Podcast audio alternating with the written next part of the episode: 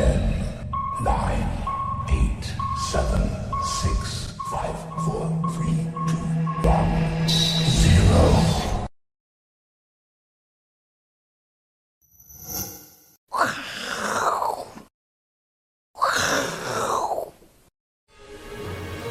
大家好，我是大 K。经过了长达十五个小时的飞行呢，终于来到我的目的地。也许有的人已经猜得出来。好，Anyway，跟大家公布答案，就是纽约。待会我看一下 FB 有几个人答对。那为什么我临时要来这边呢？其实只有两个原因。第一个呢，因为我家庭个人因素有一个紧急事情。所以我必须亲自来，我一定要亲自来，这个事情才有办法继续下去。第二个重点李怪客从去年底讲到现在的美国人寅吃卯粮没有钱，所以呢，我决定亲自来现场，好不好？大家常讲说，读万卷书不如行万里路，V 怪客帮你们，帮你们读书，那我来田野调查来确定。到底美国人的经济好不好？基本面到底好不好？好不好？我会慢慢的帮大家观察，有新的发现会告诉大家。好，我来看一下 FB 的留言哦，到底有多少则？哦，美美国的交通还是很紧张哦，坐车坐得非常久。好，我来看答案。第一个，美国堪萨斯哦，有人看了这个帽子 KC，OK，可惜没答对。日本、加勒比海、香港。应该是你们自己比较想去吧？堪萨斯皇家，哎、欸，哎呦，不错哦。美国、日本、美国堪萨斯、美国堪萨斯、澎湖、日本、大阪、美国、澳门，我没那么爱赌博。澎湖、美国堪萨斯，回芝加哥母校。哎呦，Kansas City，澎湖，为什么那么多人猜澎湖？好奇怪。好，美国伊利诺多、芝加哥，哦，这应该都是铁粉。这个人太厉害了。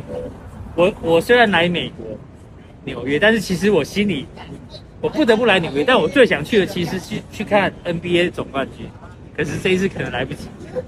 日本名古屋，长荣飞美国，加勒比海夏威夷，好，马祖美国，纽约，终于有人答对了。看我的大 K 的 T 恤，哎，其实我后来发现我我并不是故意的，我的不小心原来我 T 恤上有纽约。哦，好不好？高雄，哎呦，有梗哦，KC 高雄，Boston，Boston，Kansas，香港。好，所以有人猜中纽约了，恭喜！这个猜中纽约的人呢，我会带纽约的那个叫什么？我西莫里，不是不是，欧米亚给，欧米亚给送给你，好不好？那请锁定今晚的金钱报，好不好？听听我们来宾主做分析，继续支持我们哦。Peace，我要去尿尿了，拜拜。欢迎收看，我是金钱豹啊。因为大 K 听说流亡到美国去了，是是不是流亡到美国？是跑路？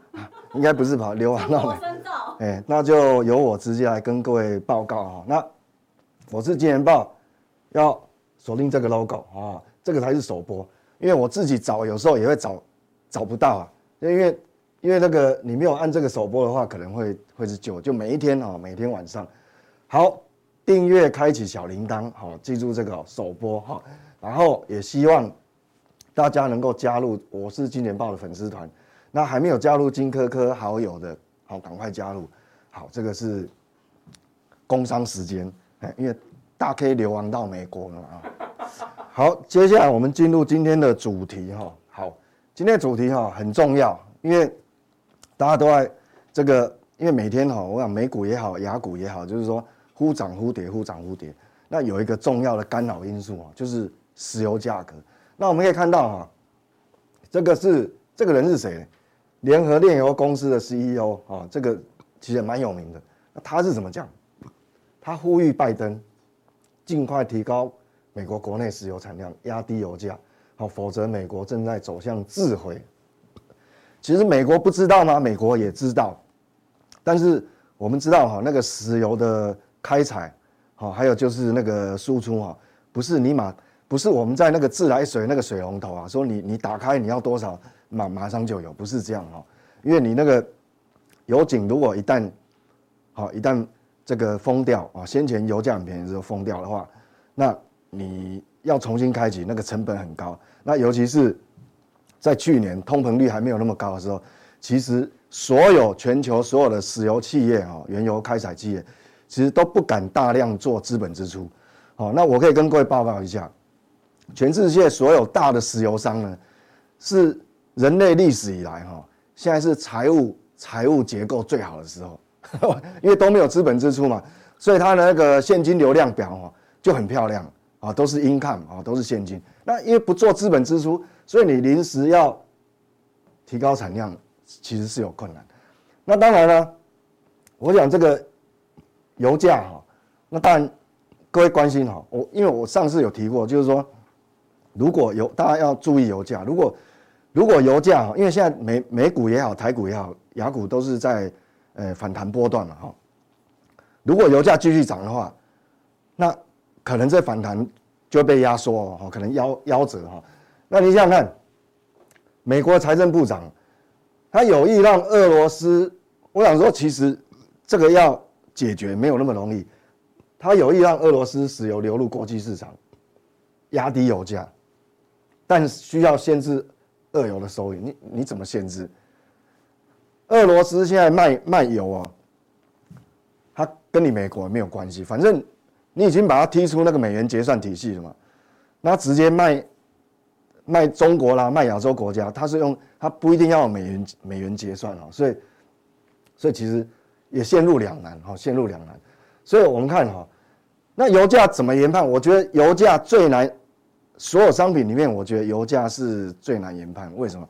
因为它不是单纯的这个基本面的问题啊，不是总体经济基本面的问题。它还有包含很多政治的干扰，好，尤其是全世界每个利益核心利益不一样，那就会有很多利益的算计，好，各国家都不一样，都都不一样。你看沙特阿拉伯，他为什么不很努力的增产？因为油价越高，对他最有利啊，哦，因为他对他越有利，所以现在就很难解决。那高盛是讲说，夏季油价如果冲到一百四十美元，哈。那个，那个，呃，他说夏季有可能冲到一百四啊。那摩根大通他是他比较乐观，他说即便油价到一百五，美股也挺得住。嗯，是真的这样吗？我认为不见得。好，因为因为你现在是进入所谓的货币紧缩阶段，因为你油价越高啊，美国紧缩的这个意志力啊就越强。好，本来本来九。本来呃五月升息，六月升息，七月升息，搞不好九月就就停看听了。但是你万一油价一直涨的话，九月继续升息哈，就有可能。所以这我们要了解这个关联度哈。那当然市场担心油价续飙会导致经济衰退，经济的增速我们讲增增长速度一定会趋缓，但是会不会掉入所谓的衰退不一定。我们讲说 GDP 成长率哈。你只要成长零点一，也零点一个 percent 也是成长啊，成长五个 percent 也是成长啊，都是成长，只是成长幅度高低啊。所以你要掉入衰退，所以负的不一定不一定，但是在资本市场股价啊，不用等你到衰退，大概就人仰马翻了哈。这重点是这样，所以整个来讲，我们还是要随时关心这个油价。那目前的位置是怎样，这个是。呃，美国的那个纽约轻原油期货的价格，周 K 线，我们用周 K 线哦，因为日 K 波动太大啊，变来变去。你看到周 K 线，当然这这个高点是，就是俄乌开战的时候嘛，创造出来。那你看哦，它一度回跌，回跌回跌，但是到这个在一百块以下啊，每桶一百块以下的停留的时间并不长。这个是周 K 线哦，一根就一周。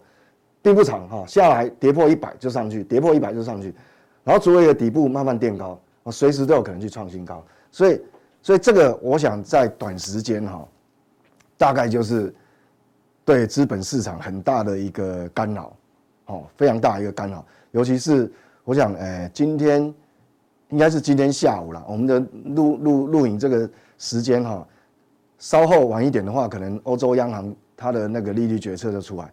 那下礼拜换美国，好，那美国当然大家也不用太恐慌，因为升息两码大概就是板上钉钉了，这个已经充分在市场上大家都知道哈，反映了。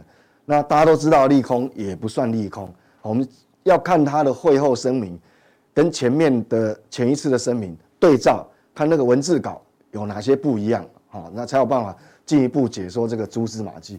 所以原则上我们看到这个原油价格是这样，所以为什么最近各位感觉这个这个股市啊？跌也跌不下去，涨也涨不上来，就涨一天跌一天，涨一天跌一天，所以很黏嘛，就黏在这个地方，所以这个有干扰，确实有干扰。好，所以但是呢，这个又是我刚刚讲，又最难研判，好，这个是最难研判的。好，那我们看哈，那如果说美国、欧洲、亚洲哈，我认为现在对这个能源价格的影响最严重的应该是欧洲。好，各位画面上这个图图啊，这个是德国法兰克福指数。好，指数期货的周 K 线啊，感觉这一波的反弹好像很强，但是是因为这个俄乌开战之后，它筹码洗得很干净，但是它有没有办法站上这个颈线？这个长度哦，大概长达一年，好，一年的头部。那我为什么？我记得上一次在节目有讲说，为什么德国，呃，这个欧欧洲的影响最大？因为欧洲哈本身它不像美国，美国就算没有大量输出原油，至少它。自供应自己使用啊，还不会有太大的问题，就对外能源依赖度没有那么高。但是欧洲不一样，欧洲全部哦，大概有七七成以上都是要依靠这个俄罗斯哦，所以它的干扰就很严重。因为上一次节目中有跟有带一张图表给各位看一下，就是说，呃，德国现在的所谓的生产生产者物价指数 PPI 高达三十七，三十七个百分点，这是很恐怖的。这个比美国还严重，比比中国还严重，所以那有没有办法在短时间化解？我我那也没有办法。为什么？这题外话我讲啊，天然气哈，你现在要使用美国的或使用其呃这个这个什么卡达的啦，要取代俄罗斯没有那么容易。即便你租得到天然气的专门运输天然气的 LNG 的船，就算你租得到了，但是你的港口要要那个接收站，你的接收站有办法在短时间。就就完工很很多接收站嘛，没有办法。你看我们台湾自己盖那个天然气接收站，就就就很久啊，所以所以没有那么容易。所以我认为，欧洲可能它面临通膨干扰的时间会比美国还长。好，所以这个东西我们就要留意了。但如果说你有交易这个这个呃欧洲方面的 ETF 的话，或者指数类的，可能这一部分你就要稍微留意一下。那这个是日 K 线，你看哦。好，刚这个是周 K 线嘛？那这个日 K 线，你看它前波高点在这边，这啊，这有一个高点，哦，这里还有高点，它它一直过不了，一直过不了。一旦说你今天稍稍晚哈，那那个万一欧央它的这个货币政策是比较属于鹰派的，那很可能就打下来哦，好，很可能就打下来哈，这大概大家要留意一下。那第二题目。那但欧欧洲大跌也会影响全世界哦，不不一定说全世界没有影响。第二个哈，我们讲说，那你既然通膨压力那么大，那是不是会掉入所谓停滞性通膨？当然，我们也，我们也，我们也，我们也不是神仙，我们也不知道说，我们也不敢大胆讲说不会，好，我们呃很难讲哈。那各国央行将于二零二四年被迫降息，哈，这个是打理哦非常有名。但是这个新闻，我觉得说各位，诶。以现阶段当下来讲，嗯，你听听就好，听听就好，因为我们现在面临的油价的问题，根本你现在火烧眉头的问题都还没有解决，谁会去想到二零二四？你就算就算二零二四真的降息哈，你还没有等到那个地方，可能那个股市就人仰马翻了哈，你可能就等不到等不到春暖花开，投资人可能就冻死在路边了啊，所以所以我觉得这个东西就。看看就好。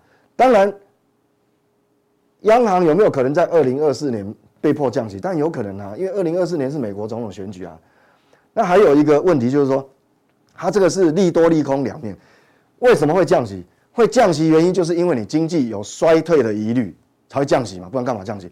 那既然衰退有衰退的疑虑的话，可能股市就会跌在前面哦，根本不用等到二零二四，搞不好二零呃今年的下半年跟明年的上半年，搞不好。会会怎么样？我们不知道，所以我们不用看看那么远哦。我觉得不用看那么远。那我们来看哈，只要油价继续上涨哈，我们从这个图可以看得出，事实上这个干扰就会很大。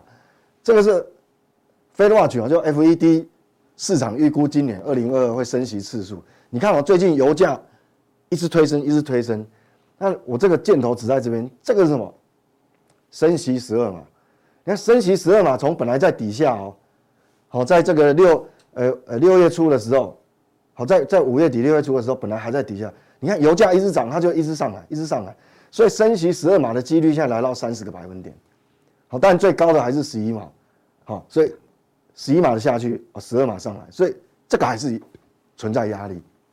那我们不能不防，所以为什么我我再总结一下我的看法，就是这样子的状况之下，如果油价还继续往上推的话，有可能，有可能这一波不管雅股、美股还是欧股，它的反弹波可能就会被压缩，就是说时间也被压缩，空间也被压缩，就提呃提早就这个这个夭折了啊，这个夭折了，所以所以这个不得不留意了哈。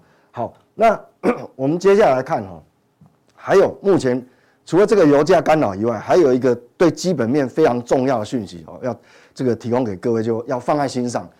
呃，它不一定它的利空程度会不会很大，不知道，因为这个要观察两个月，好，一个月还不准，因为一个月有可能是供应链，哦，供应链因为前一阵子中国封城的关系，哦，有可能这个是短暂的影响，哦，现在渐渐解封了，也许。还还有机会上来，但是我们不知道是不是单纯这样。但是如果连续两个月都是呈现这样下来，好，那就要小心了。那真的是基本面有问题，因为这个是美国进口需求，哦，出现断崖式，这个是这样，这是什么？你知道吗？这是运往美国的集装箱，就是货柜，货柜集装箱进口量下降了百分之三十六。好，这是五月二十四号以来到现在，那我们就要去追踪，因为六月接下来在六月。接近中旬的时候也，也会公布那个所谓美国的那个零售销售数据啊。那我们就要看哦，因为你这个如果运往美国的集装箱数量掉下来，那有可能就是需求不振哦。好，就你又有通膨压力，然后又需求不振，那企企业就变夹心饼干了。就他想要降价，他也降不下去。那因为通膨嘛，但是呢，这个需求要往下掉，他会不知道怎么办。所以我们看到这个海运集装箱的数据显示啊，前五月到五五月二十四号以前，哦，进口是很强，没有错。但是很奇怪，从这个点，好，这个点哦下来速度非常快，好，这个我们要留意。那所以说，所以说刚前面讲了，我们连贯打理由讲，为什么二零二四年有可能降息，但是太远了，你基本面下来的话，根本等不到你降息，可能股市搞不好。会不会崩我也不知道啊，那是要看，也要看其他的因素。好，所以这个要相当留意，因为这个是跟基本面有关系。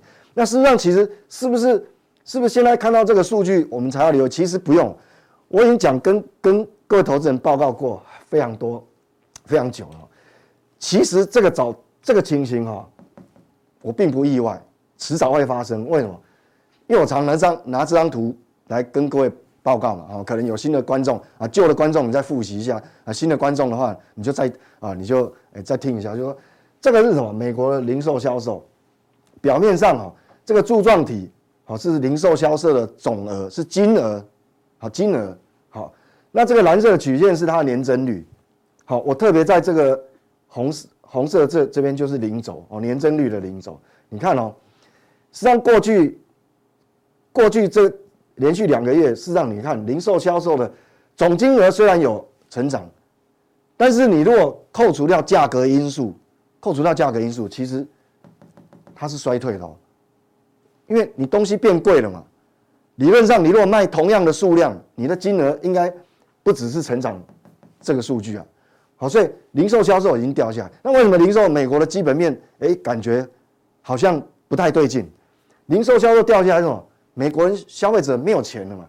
你看这是个人实质可支配所得，年增率是什么？负的，负的。你看这个这个蓝色的曲线，所以我刚刚讲说，其实哈，我们根本不用等到说你这个集装箱这个货柜的数据出来，其实我们并不意外。你看，你如果你如果长期追踪我们这个啊这个普通定跟加强定，其实你大概就了然于胸于这个非常非常清楚，那你就。在操作海外的这个 ETF，应该就可以趋吉避凶了哦。这个这根本就不用等到现在数据出来，这已经告诉你说后面会有问题嘛。那反映在市场上现在变成怎么办呢？这个是道琼，你看哦，已经连续哦，这里有一二三四五六七八九，已经快要两两个礼拜，两个礼拜哈，它弹到这个地方一直上不去。你看哦，一波跌下来嘛，这个这是日 K 哈，你看一波跌下来，那现在是进入反弹波嘛哈，那进入反弹波，你看哦，前一阵子这个低点被跌破以后，那这边就变压力，你看一一一直在这边磨，就压力上不去，所以各位一定要看哈，想你要把这个。所谓的要推出加护病房，一定要想办法过这个高，好过了啊，这个底部的形态就会比较 OK 哈。所以说这个那等于说反映在台股上面，台股就有可能这个反弹波继续延长啊。但是如果没有的话，其实也是有点岌岌可危。不，为什么？因为你在这边一直磨蹭哦，万一油价真的再往上走的时候，那可能你就夭折了哈，夭折掉下来。这个是道琼。那我们看科技股，科技股可能比道琼更弱。一样哦，一波跌下来，这边本来是原本在五月初是有机会这个止跌筑底哈，但是这个筑底失败，跌破了。那跌破这个底部变是压力，你看它也一样哦，在这个压力区，你看一直过不去。所以我们讲说，其实现在就是说有基本面的杂音，然后又加上油价的干扰，确实最近的行情哦就很不好操作。那当然跟各位投资人就有一个小小的建议啊，就是说。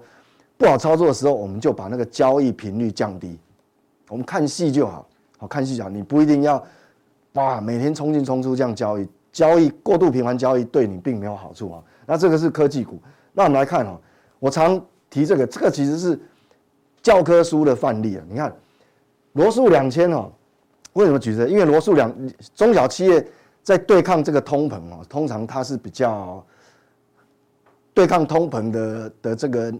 这个内在条件是比较差的，所以你看这个罗素两千哦，它做了一年大头，一旦跌破以后，它原本一度想要攻回去都没有成功。这个是周 K 线哦，哦一次、两次、三次、四次、五次，好都没有成功，后来掉下来破底。那破底以后，你看这个位置现在是不是反弹？短线这是周 K 嘛？短线本来有机会反弹，但是来到前波的这个低点，这既然跌破就变压力，你看。也是粘在这个地方，哦，我们如果用日 K 线让各位看就很清楚，好不好？好，在这个地方，好，就在这边。说真的，我还是希望它能够涨回去啊。那如果涨到两千以上，那就是对我来讲，哦，我分享一个小秘密，这对我来讲就是很好的机会啊，哈，听得懂大家就听得懂。好，好，所以，所以我们讲说，其实现在整个行情，哈，大概国际的环境确实，哈，现在条件这个。反弹波要延长的条件并不是非常的好。那如果反映在国内呢？那我们来看我们的加权指数。好，这个是加权指数，其实形态有点类似哈。你看加权指数哈，它这边试图筑底，好，但是它到到了这个地方哈，如果你过了这个高往上攻的话，当然这就有一个短底形态就出来了。好，短底形态就出来，但是一直攻不过去。那攻不过去，但有一个非常重要的因素就是什么？因为台积电也攻不上去啊。因为台积电就占了大盘大概三成，所以所以你要知道大盘要怎么走，你就看台积电。台积电如果这个季线迟迟没有办法攻上去的话，好，还是粘在这个地方，我想加权指数要上去的几率就就会变小，好，这就哦台积电的干扰。所以原则上，那当然我知道也有人操操作我们台股台指期货，那这个地方你心里就要有谱，好，所以说你在操作的时候，你可能要参考一下。这个台积电的走势了哈，因为因为如果外资还是不回来买，那我想可能就会把这个加权指数给压抑在这个地方。好，那等一下我们在加强定的部分哈，我们还是有很多，其实最近有很多投资人哈，诶提的问题哈，诶不错，因为我看你们问的问题，我就知道说你们快速的在吸收成长当中，因为如果没有很很仔细追踪在学习的哈，很多问题。他是不会碰到的，问不出问题的，好，所以这个是，所以加强錠有个不错的这这个地方哈，就是说各位你在这个学习过程啊，你有什么疑难杂症？啊，大概可以可以在加强地那边提问，我们大概会把几个重点的问题拿出来跟大家讨论。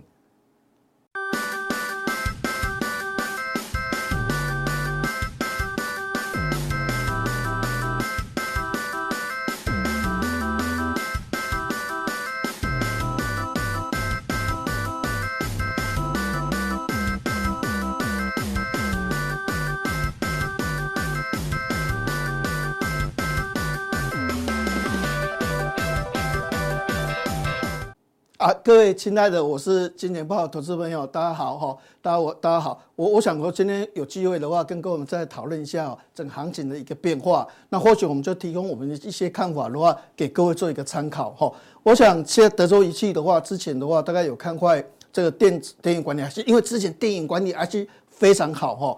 其实之前有一段时间哦，电影管理 IC 哦，曾经从零点六美元涨到十六块钱美金。甚至有的到四十五块钱美金，哈，所以矽力为什么会成为股王？当时是这个环境，哈。但是一般来讲是这样讲，就是说不是所有的东西是这样涨，是特殊规格。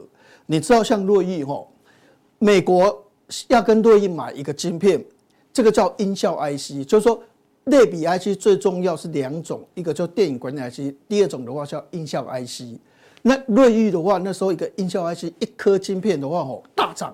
然后美国为了这颗晶片哦，愿意隔离十四天，也跑来用排队的方式的话，硬要去抢这件晶片，所以你就知道说有很多规格哈，我那暴涨的厉害，非常的凶哈，啊不是所有情况是这样，但是就是有特殊规格，就是特殊厂商才能做的，会有这种情况出来。那过去是这样，但现在也开始猪羊变色了哦。我们看德州仪器哈，德州仪器现在讲到说，有的晶片的话崩跌八成，哈，这是台产的一个危机，是不是这样？我们等下会跟各位解释哈。你看德州仪器说三月份的这个价格哈，比如说有的晶片是一百块，现在已经跌到二十块，那这样跌幅就八成哦，哈。所以在操作方面的话，还是要谨慎，还是要小心。但是股票市场有它的一个逻辑，我等下解释给各位听哈。那我们一个一个这样来讲哈。那我们这样看哈。现在半导体库存严不严重？严重。为什么？因为哦，大陆封城，大陆封城的话，就表示说这段时间没人消费，但是还是有在生产啊。虽然上海封城，但是其他地区不可能都停在那个地方，其他的地区的话，它还是会持续生产。所以变成说，所有的生这消费活动是停滞的，但是你的生产活动虽然没有像以前那么强，但是你还是有在生产，但是没有卖出去。库存就会增加，这个库存你可以发现哦，在去在前年第四季的时候大概是八十三天，现在一直增加，一直增加到一百天，所以确实整个半导体的库存的话是明显增加，比过去九十六天还高。所以第一个重点确实没有错，半导体因为中国封城，所以整个的一个库存的一个成长的话是很大的。但是我们现在看一个重点哈。这个的话是叫做电影管理 IC，电影管理 IC 你可以发现吼，电影管理 IC 的话是这个叫类比 IC，类比 IC 的库存是一百九十七天，这边是一百五十八天、一百一十天、一百九十七天，确实类比 IC 增加很多，但是类比 IC 我们刚才讲过，最重要是电影管理 IC，还有所谓的音效 IC，你可以发现电影管理 IC 的话是九十七天。好，在今年第一季的话是九十七天，那以前最高是一百三十三天，所以电源管理 IC 最高是一百三十三天，现在是九十七天，所以它其实没有那么严重。但是类比 IC 过去最高一百五十八天，现在是一百九十七天，所以确实有很多的音效 IC，有很多的电源管理 IC 是库存很多哦，但是整体所谓的电源管理 IC 的平均的库存的话，其实没有想象那么高，好，所以第二个重点的话，就说，哎，不是半导体库存大幅增加，电源管理 IC 现在有压力，就是所有电源管理 IC 都不好哦。你要看某一种形态的，但是整个类比 IC 的库存真的是明显在做一个增加的情况，好，那我们这样来看哈，那类比 IC 它是一种，就是说哈，我们稍微解释，所谓的类比 IC 就是哈，你把这个光还有声音，把讯号的话哈，把它。转换成最连续性、最接近事实的一个所谓讯号，所以所有东西的话都要用类比 IC。最重要的是电影关键 IC，还有 I 音效 IC。那我们这样讲，就是说一个产业好不好？好，不是说我主主观的是好或是不好。一个产业好不好的话，有时候看它的产值的一个变化，还有它单价的一个变化。哈，二零二一年的时候，它是年产值年增三十八，很高。它的单价涨了六个 percent，那今年很不好，对不对？不过平均来讲，涨价是涨一个 percent，它还是升，它还是上升的趋势。到目前为止，这个 IC Insight 的话是这一两天公布的一个新闻，哈，所以原则上是产值增加十二个 percent。那第三个结论是什么？第三个结论是说，看起来市场氛围好像很恐慌，但是它跟去年的高基期比较，它还是有一定的一个张力哦。比如说那产值去年成长三十趴，那今年增长十二个 percent。那单价的平均值还有增加一个 percent，所以实际上是虽然很恐慌怎样，但还是维持一定有秩序的一个稳定的一个成长一个模式。所以这个的话也提供给各位做一个参考哈。那但是我觉得驱动 IC 就比较危险，好，比如说像联咏或者是敦泰，或者是像所谓天钰这些驱动 IC 会比较大的影响哈。现在驱动 IC 的价格，好，这个是大尺寸的，你可以发现它现在开始在跌，它未来这样跌的话哈。有可能会到二零二三年的第一季，表示驱动 IC 库存的调整、价格的下跌的话，它会经过比较长的时间，所以今年可能第二季、第三季、第四季到明年第一季都是属于这一种下跌循环，所以这一类型族群反而是比较可怕哦，比较比较所谓的这这这个所谓的基本面稍微会比较差一点哦，哈。那我们再来看一下哦这一页的部分哈，那我想就说。大家在讲这个所谓的这个云端，好，那这个可能就说啊，大摩看坏云端啊，所以对所谓的这个信华，这个看平等不好，纬颖评等不好。但是我是说，现在真的像 Meta 很多的这个亚马逊，它的云端的资本支出有在下降，这是真的。好，但是有些公司的话，哈，它反而是接到订单，比如说像这个所谓的这一个这个信华。信华的话，原则上，它目前的营收本来是成长三十个 percent，哦，那现在的话是调高到四十五个 percent，这就告诉你，就说，虽然现在看起来云端也有在减少资本支出哦，因为在清库存嘛，减少资本支出，但是你可以发现个别公司不一定完全不好哦，个别公司有个别公司的一个情况，好，所以原则上我觉得说，像伟影公布营收也不错。窄板公布营收也很好，好，信心创新高，好，这个所谓的景硕创新高，那信华也是创新高，伟影也是月增年增还不错，所以这个族群的话虽然有市井，但这个族群目前看起来的个稳定度还是高。那美光哦被降频，要跟各位报告就是说，降频是因为人家看坏它的所谓的 PC 跟手机的部分不好，但是有百分之八十二点七还是看好。那为什么看好？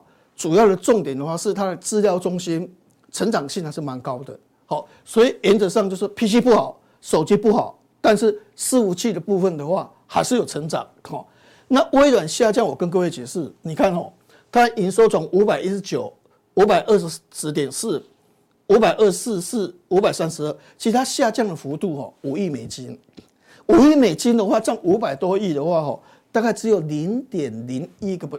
左右，大概一个 percent 左右，所以幅度不大，主要是美元强势。美元强势通常对 对这个美国的高科技是不好。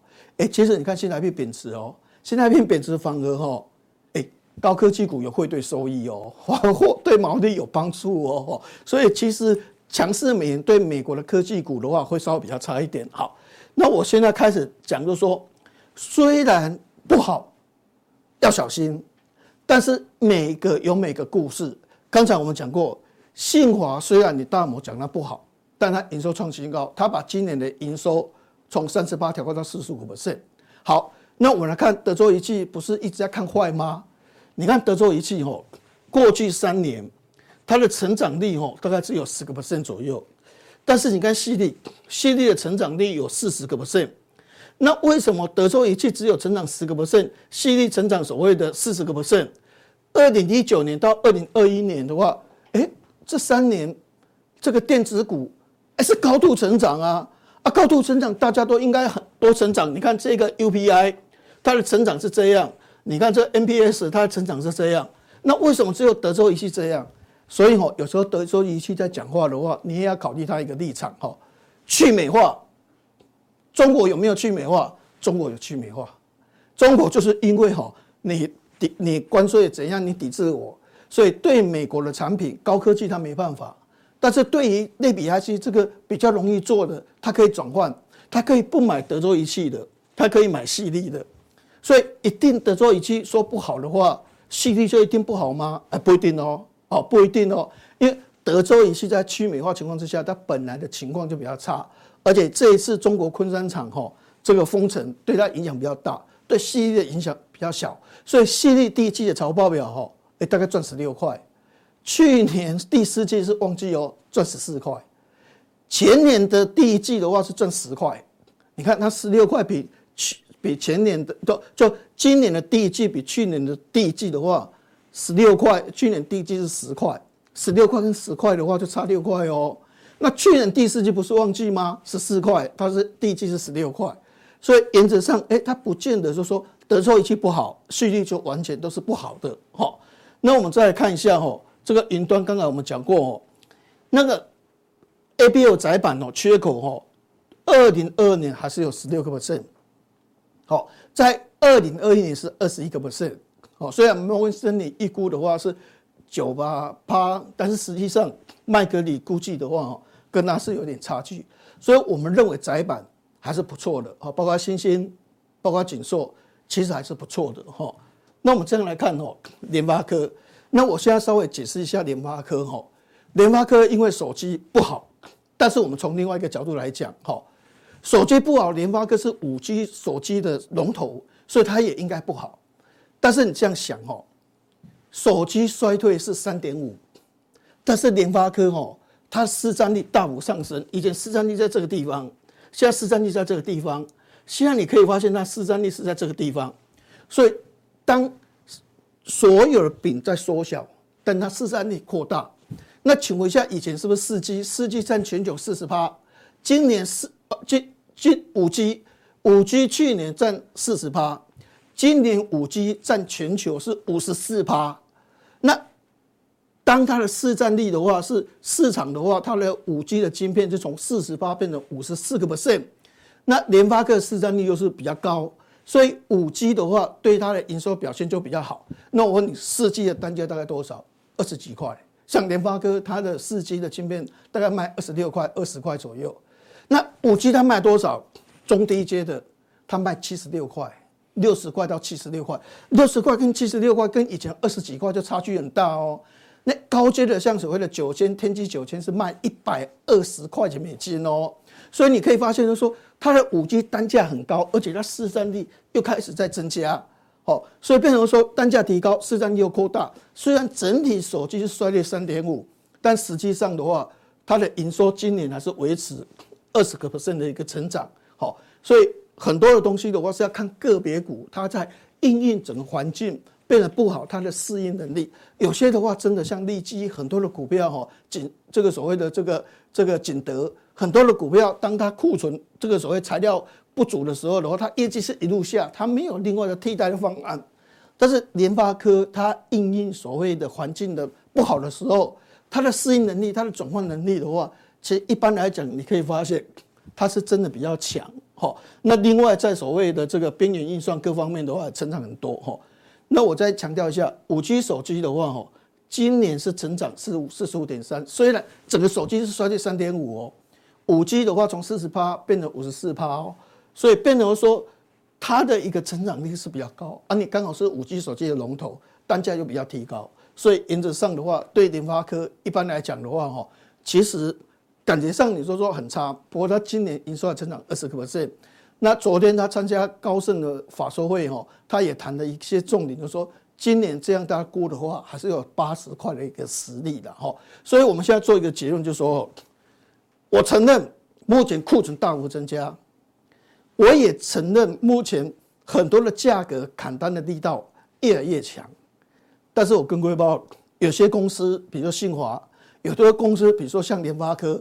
有些公司像窄板，它还是营收创新高，它业绩的话还是持续在成长，它的毛利率持续还是在拉升，所以有很多的公司在适应环境的能力方面的话是非常强的，所以我觉得这类型股票尔后股价反扑的力道的话，也应该蛮有机会的哈。那等一下我们在加强定的部分的话，我们会有一些产业在更多一步做一个详尽的一个报告哈。那个有有机会的话，大家加入这个加强定的部分的话哈，我们有很多个股，很多的一些比较这个这个研究报告的话，跟各位做一起这个这个讨论。那最后谢谢这个这个普通定的投资朋友，谢谢你们的收看，好，谢谢大家互相教学相长，谢谢大家，谢谢。